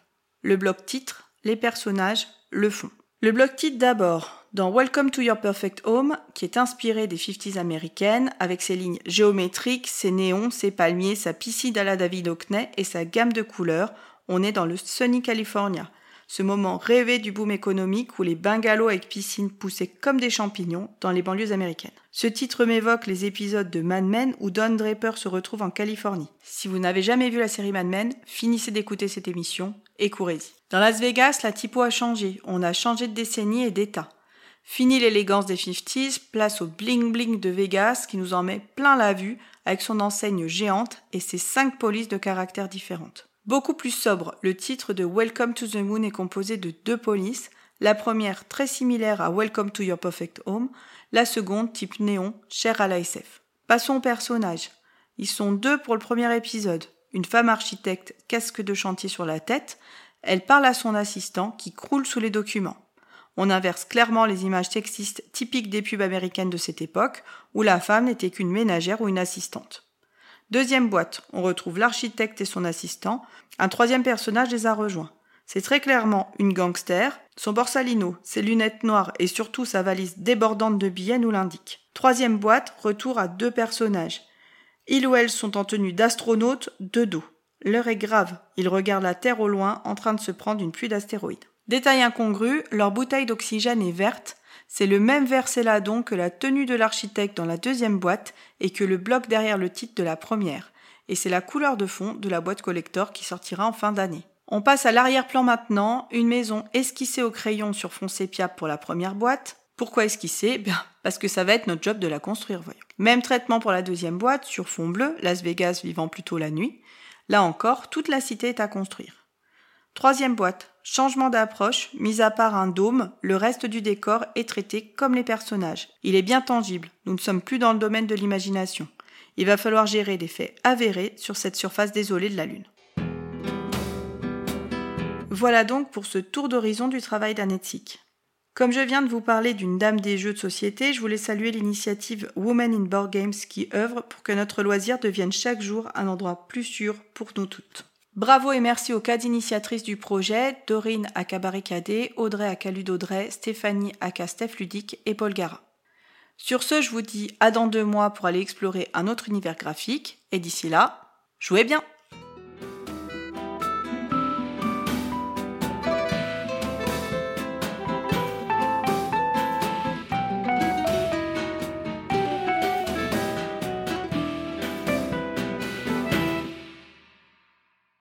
Merci Elodie pour cette chronique sur euh, Anne Heitzig. Beaucoup de, de travaux avec Blue Cocker. C'est pas mal ça quand un, un éditeur peut garder un illustrateur. Enfin, c'est surtout bien pour l'illustrateur hein, si- s'il a la confiance comme ça de, de l'éditeur sur, euh, sur le long cours. Ouais, et puis j'aime bien sa démarche. Tu vois, elle, euh, euh, voilà, son métier de d'illustratrice, et puis elle a envoyé, tu vois, elle a fait une démarche active en direction de, Mhm. De l'éditeur, et puis effectivement, euh, ça a bien fonctionné. Et puis, euh, euh, Elodie nous explique bien, en fait, le, le partenariat qu'il y a pu avoir entre le- les auteurs du jeu et puis, et puis elle, et voir comment, notamment sur la série Welcome to, comment euh, Mhm. ces illustrations, en fait, euh, s'imbriquent complètement euh, avec la mécanique du jeu et, et l'ambiance du jeu. euh, C'était vraiment hyper intéressant. Ouais, et puis elle parle des kirigami. Alors moi, tu vois, c'est là où j'ai appris, euh, c'est là où j'ai appris un mot. Apprenez de nouveaux mots avec Proxy Jeux. C'est ça. ça. Il y aura une petite interro à la fin. hein. Eh oui, les kirigami, donc c'est les, les images pop-up euh, qui, qui s'ouvrent. euh. Oui, c'est ça, c'est un mélange entre l'origami, le pliage et aussi du découpage. Oui, c'est comme dans ces livres où on ouvre et que le décor se remet en place. Moi, je suis toujours épaté par ces livres-là, euh, ou d'un truc tout plat, en- en- rien qu'en l'ouvrant, tout, tout ce- un, dé- un décor se crée, un, un joli diorama se, se crée euh, sous nos yeux. C'est, c'est- j'ai- j'aimerais bien prendre des cours de ça. Je sais pas s'il y a des cours pour apprendre à faire ça, parce que après, je sais pas si j'aurai la patience. Moi, j'ai pris des cours de découpage chinois, mais il n'y avait pas de, de pliage. Mais, je- mais ne ris pas, Dédé, c'est vrai? Mais quelle alors alors je, je- je vais poser la question bêtement, mais euh, quelle est la différence entre un découpage chinois et un découpage européen? Euh, En fait, le découpage euh, chinois, c'est un art ancestral, en fait. Et j'avais rencontré une, une jeune dame qui venait de Chine et qui faisait ses études en France et qui, pour son travail de recherche de mémoire de fin d'études, avait fait des centaines de découpages.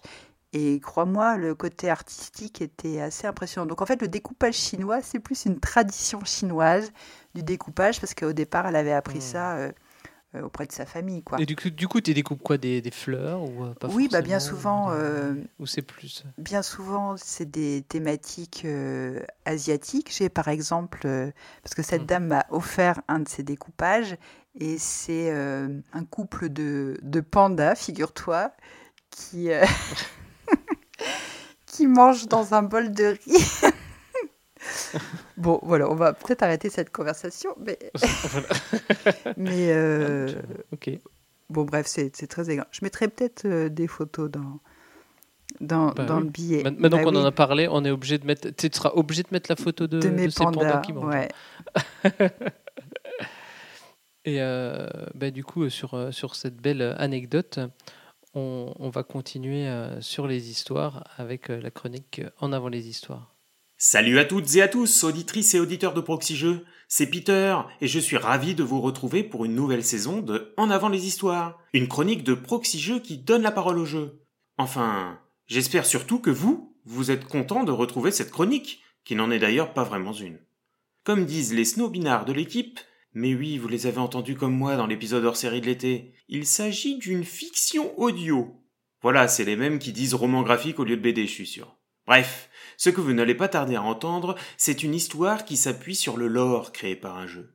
Et ouais, moi aussi je sème la jouer à utiliser des mots de niche, alors qu'en vrai, on parle ici du fluff.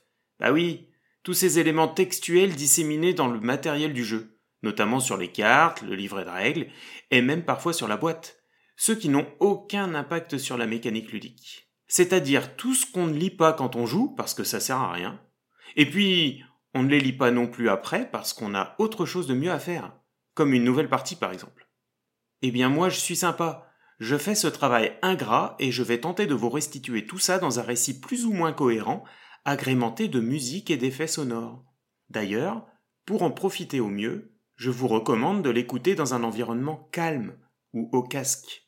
Il y a eu cinq épisodes lors de la saison précédente, à raison d'un tous les deux mois. Eh bien cette fois-ci ce sera exactement la même chose chaque épisode prend appui sur un seul jeu de société. Et son nom, je ne vous le donnerai pas. Enfin, pas au début de l'histoire. Comme cela, les plus malins d'entre vous peuvent tenter de deviner le jeu dont l'histoire s'inspire. Mais, comme lors de la saison précédente, je donne un titre public à chaque épisode et mets une photo indice dans le billet de l'émission sur proxy-jeu.fr. Toutefois, pas sûr que ces indices vous aident beaucoup. Leur lien avec le jeu est plus ou moins évident. Je crois qu'il faut plutôt les voir comme des clés qui vous permettront de confirmer que vous avez trouvé le bon jeu. Allez, assez parlé, voici donc le sixième épisode de En avant les histoires, intitulé Bernadette à Paris. Merci pour vos retours dans les commentaires et bonne écoute En avant les histoires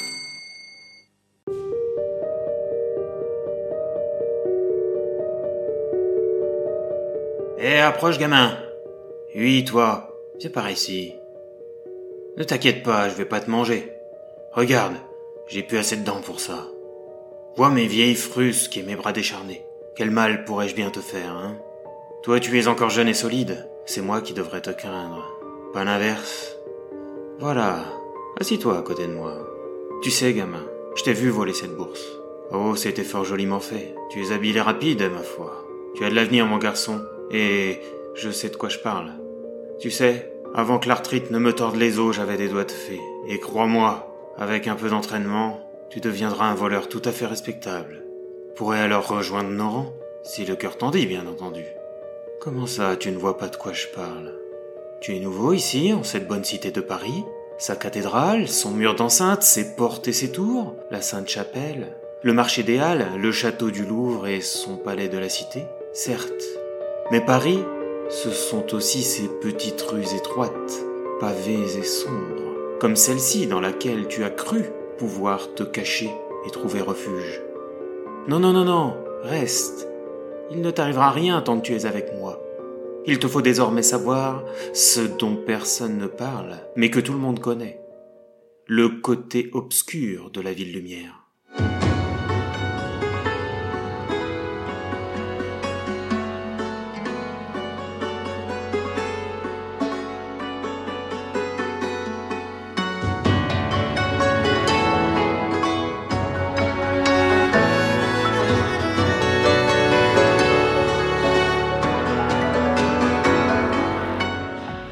Laisse-moi alors te parler de la confrérie des miséreux, de la corporation des gueux et de la mythique argot.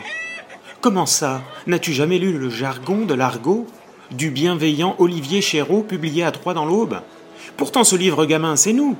Nous avons une langue et des lois propres. Et toi aussi, si tu continues à voler dans les rues, tu te dois de nous rejoindre et de les respecter. Si tu préfères jouer en solo, tu pourrais faire de mauvaises rencontres, et je ne serai plus là pour te protéger. Allons, allons, ne fais pas cette tête. Il te suffit de réussir quelques épreuves pour faire partie des nôtres.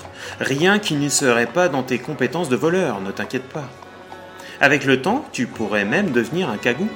l'un des redoutés lieutenants du Grand Quer, notre souverain, le monarque des miséreux, le roi sans le sou.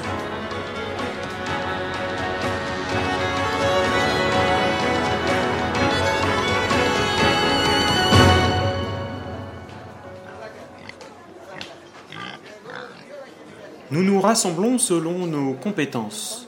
Ainsi, toi, tu pourrais rejoindre les orphelins, ou bien les millards, les voleurs à la tire qui pourvoient notre confort à tous.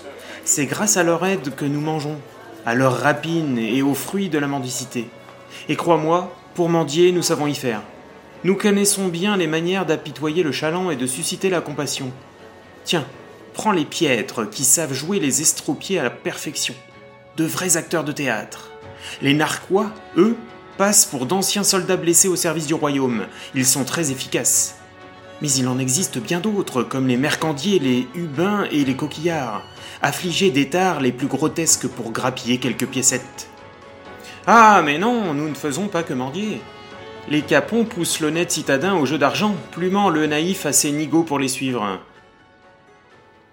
Et puis nous accueillons aussi de nombreuses femmes sans vertu, qui enrichissent notre communauté en vendant leur charme sous la protection des marfaux. Bella, la parola bella è nata insieme a lei, col suo corpo e con i piedi nudi. Lei un volo che afferrerei e stringerei ma sale sull'inferno a stringere me. Ho visto sotto la sua gonna da gitana, con quale cuore prego ancora Notre Dame.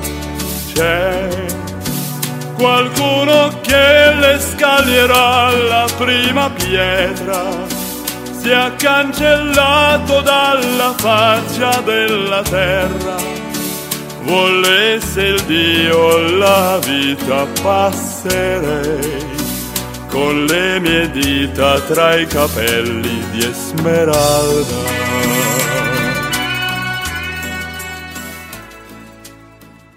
Nous avons même nos propres savants gamins. Oublie les docteurs et autres érudits du dessus. Nos archis-suppôts ont souvent connu les bancs de l'université avant de rejoindre nos rangs. Dans la hiérarchie, ils sont juste en dessous des cagous. Ils enseignent l'argot aux nouveaux venus et jouissent du privilège de ne payer aucun impôt au grand quer. Ils en savent des choses, surtout quand il s'agit de lever le coude. Je te présenterai dès demain à celui qui intervient dans notre quartier. Un sacré soifard. Il t'apprendra notre langue inventée rien que pour nous, avec des mots tous plus étranges les uns que les autres. Grâce à elle, nous parlons de la maréchaussée ou de la milice sans crainte d'être dénoncés pour conspiration. Après cela, tu pourras nous rejoindre dans les arrière-cours malfamés à la nuit tombée. Là où le mendiant aveugle recouvre la vue, l'unijambiste l'usage de ses jambes et le boiteux un pas assuré. Ce sont des havres de paix et de bien-être pour tous les miséreux. Elles sont bien dissimulées, rue de l'Égyptienne, rue des Forges, une autre près de la porte Saint-Denis, et la plus grande, celle où siège le grand Quer, est sise auprès des Halles, sur le fief d'Albi.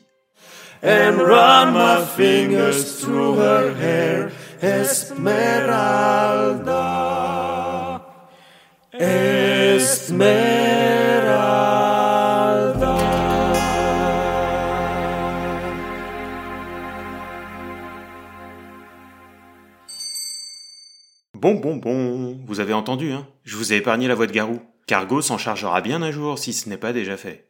L'épisode s'intitulait donc Bernadette à Paris. Vous aviez un doute sur le jeu de référence? Vous hésitiez avec un autre? Notre-Dame, par exemple? Jeu de 2007 déjà exploité par Proxy dans un haut plateau comme à la ville et à trouver dans un ceci est un jeu? Eh bien non. Vous ouvrez le tiroir de la mini-énigme du titre public, un coup d'œil sur la photo dans le billet de l'émission, et le doute est levé. Il était question de Bernadette Soubirou, native de Lourdes, cité bien connue pour sa grotte et ses miracles. Mais question miracle, Paris n'était pas en reste non plus à une certaine époque.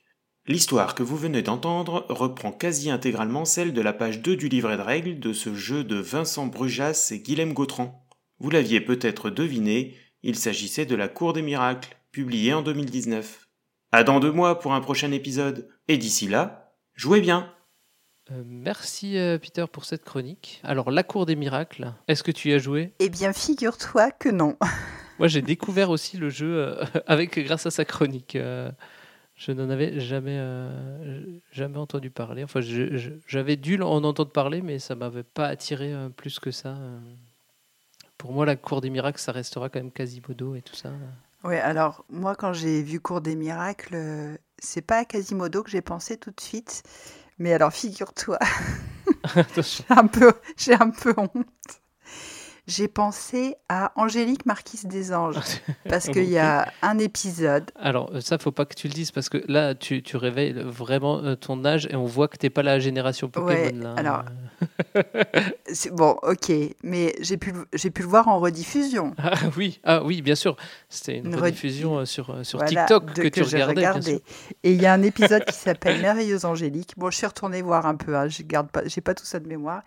Et où est justement dans cette cour des miracles. Et tu sais pourquoi, Dédé, ça s'appelle la cour des miracles? On va essayer de relever un petit peu le niveau. Bah non, pas du tout. Bah parce que en fait, euh, les, tous ces mendiants qui faisaient la manche dans les rues de la ville, eh bien, disparaissaient à la nuit tombée un peu comme par miracle. Et puis, euh, eh ben, certains retrouvaient euh, l'usage d'un membre ou... Ah oui, c'est ce qu'il ce qu'il dit dans la chronique. Oui, hop, et l'aveugle, bah, hop, il voit de nouveau. ça. Et c'est c'est c'était un peu miraculeux. Ah. Donc voilà, ben on, apprend, on apprend trop de choses. oui, dans- dans bien trop de choses. Ça nous met beaucoup trop de pression pour le reste de la saison. hein. Je ne sais pas si, si tu es au courant, mais là, euh, on a appris euh, trois nouveaux mots, des anecdotes, des, oh, oh là là, des, des explications de texte. Voilà, c'est t- trop, trop de choses. euh, on apprend. Alors maintenant qu'on était sérieux, Oui. euh, je te propose de jouer un petit peu. Ah, d'accord, ok. Et pour jouer, ben, on va jouer avec Cargo. Elias, je vais te soumettre une énigme. Très inquiétante et troublante énigme que cette question. Désolé, je ne joue plus aux jeux de société depuis 5 ans. Si tu réussis, je te couvrirai d'or. Je suis prêt, allons-y, je me sens très en forme. On va s'amuser. Ceci est un jeu. Salut les joueuses et salut les joueurs, ici Cargo et bienvenue dans Ceci est un jeu.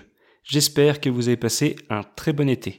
Nous sommes de retour pour une nouvelle saison de la chronique où vous, auditeurs, allez jouer. Comme toujours, dans cette chronique, c'est sans doute le premier épisode de l'un d'entre vous. Donc, on commence par la règle. Y'a personne ici à part moi qui soucie encore de respecter les règles Ceci est la règle. Dans cette chronique qui est un jeu, je vous propose une énigme qui parle d'un jeu de société. Le but du jeu est de deviner le jeu de société en question. Cette énigme est un montage d'extraits sonores qui comporte chacun un indice sur le jeu. Les indices peuvent porter sur tout ce qui touche au jeu en question, comme sa mécanique, son matériel, son thème ou le poids en kilogrammes des sleeves pour l'intégralité de ses cartes. Vous avez quelques semaines pour répondre et parmi les bonnes réponses, un participant sera tiré au sort et gagnera l'honneur d'être cité dans le prochain épisode des chroniques et de recevoir un chouette goodie proxy jeu. Maintenant que vous avez compris, passons à la réponse de la dernière énigme. Jamais je n'aurais cru trouver une réponse au fond d'une bouteille. Ça ne vous empêchait pas de la chercher. Ceci est la réponse. Le jeu à deviner de la dernière énigme était Évolution, un jeu de Dominique Crapuchette, Dimitri Knorr et Sergei Machin. Ouais, c'est probable qu'on dit Sergei Machin, mais Sergei Machin c'est quand même vachement plus rigolo. Dans Évolution, les joueurs vont créer des espèces animales et les faire évoluer en leur donnant des traits génétiques. Mais la nourriture est rare et la concurrence féroce autour du point d'eau. Il faudra modifier leurs traits au bon moment pour faire survivre vos espèces. Si ton espèce doit survivre, tape dans tes mains. Si ton espèce doit... Sid, je vais à nouveau tomber sur toi et cette fois je vais te tuer. Les joueurs disposent d'une main de cartes. À leur tour, ils utilisent ces cartes pour créer une nouvelle espèce, augmenter sa population, faire grossir sa taille et surtout ajouter des traits génétiques pour la faire évoluer.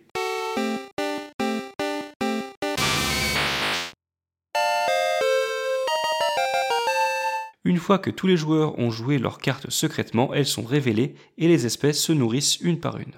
Les herbivores mangent les plantes au point d'eau central, commun à toutes les espèces. Elle a 2000 ans, ma plante, c'est une survivante,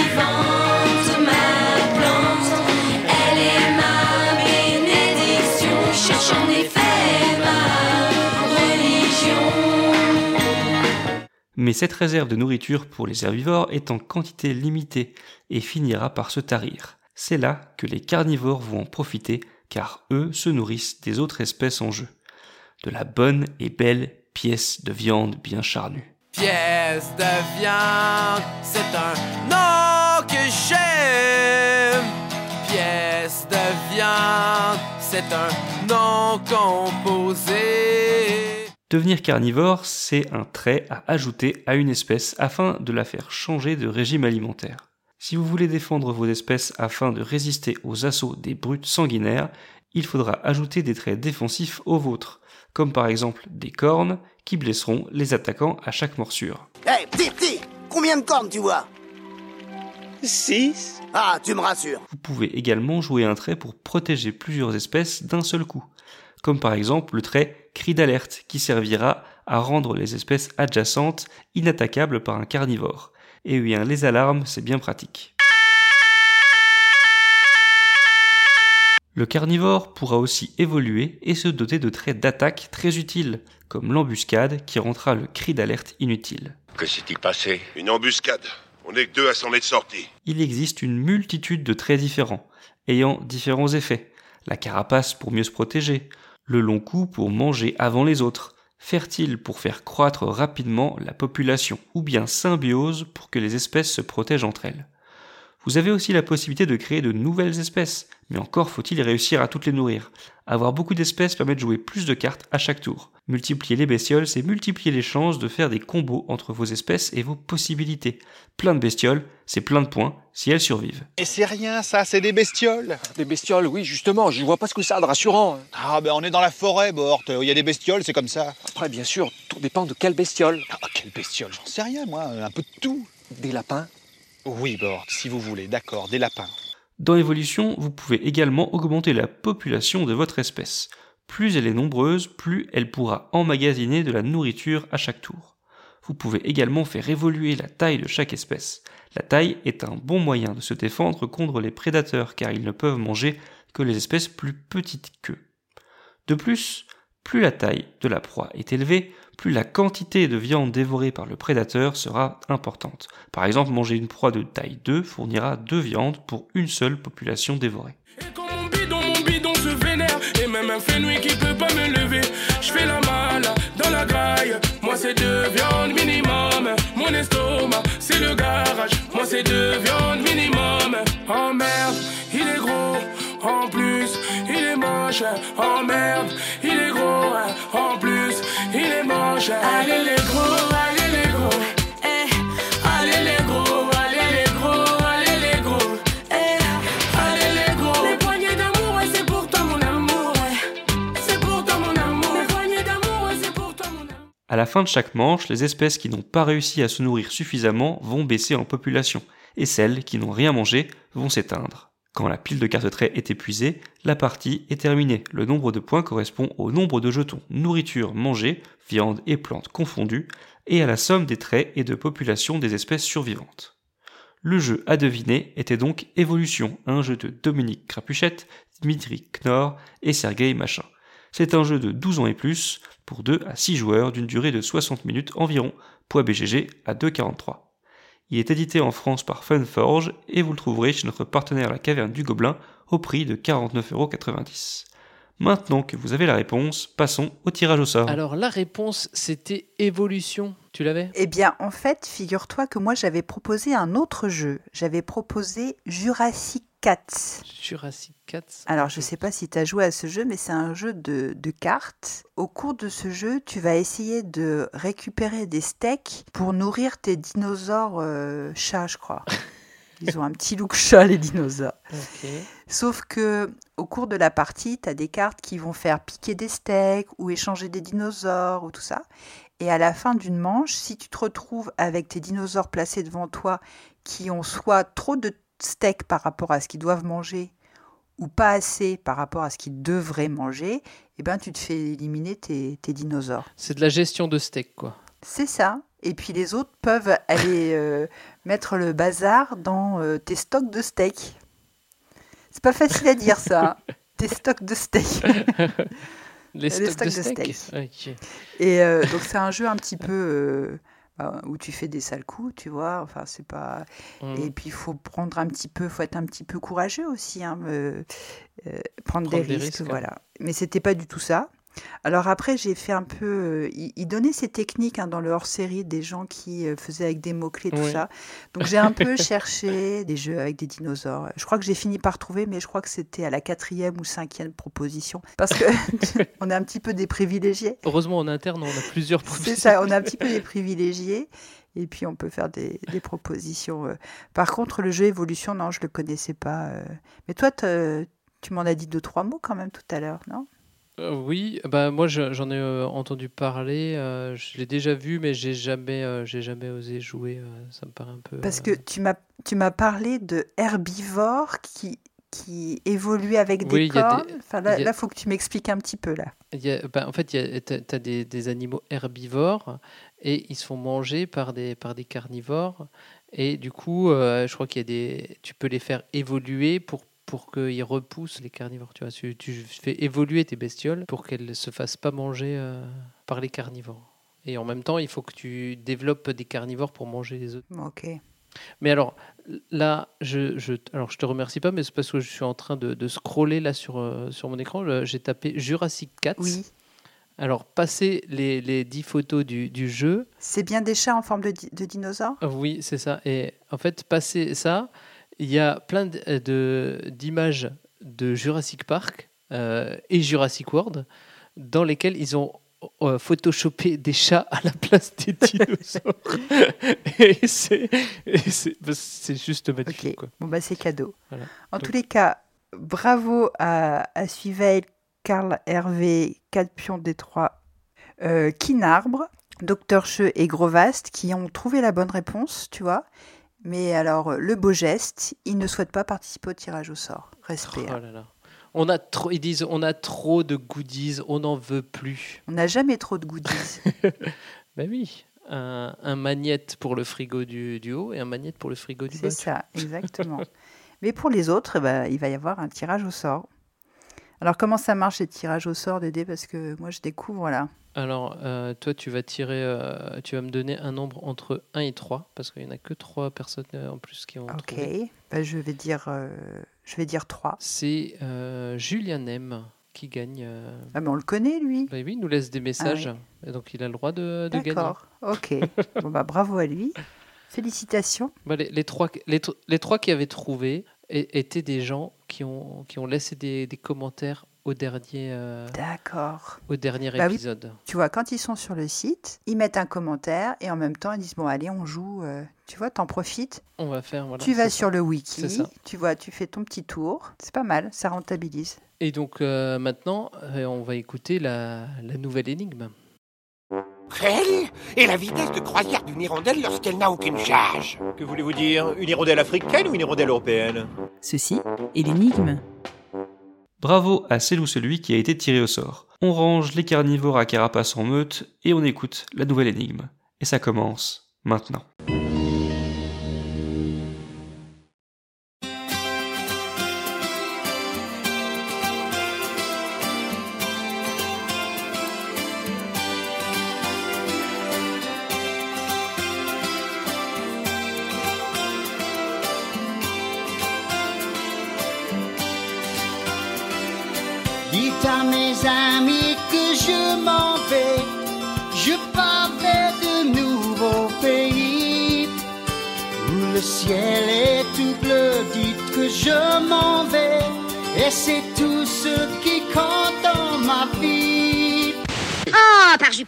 Gens peuvent être désagréables Que voulez-vous? On m'appelle Excellence. On loue mon élégance. Je reçois les présidents, les monstres, les marchands, les tyrans ou les démocrates, professeurs, diplomates. Vous allez entendre parler de mon excellent ami, le préfet Sylvain Duisbourg, c'est moi qui vous le dis. Faudrait pas croire que les colons ça rentre pas dans les églises. J'en ai vu un rentrer d'aplomb, il avait perdu la maîtrise de sa belle Pontiac adorée qui venait tout juste de modifier. Vous direz pas que c'est pas pieux d'être allé l'offrir au bon Dieu, le colon. Colon. Je vais vous dire, le jour où j'ai accepté d'être sénateur, j'aurais mieux fait de me péter une jambe. Ça peut encore s'arranger. Je vois des gars qui ont plaqué leurs cheveux en arrière, des policiers super moulax qui verbalisent en plein air. Et puis après, je me souviens des Italiens de naguère, et je dis Dove sta le peuple qui a conquis la terre. Molto potente ma molto tempo fa. Des bâtiments en très mauvais état. Jadis au top, aujourd'hui pas.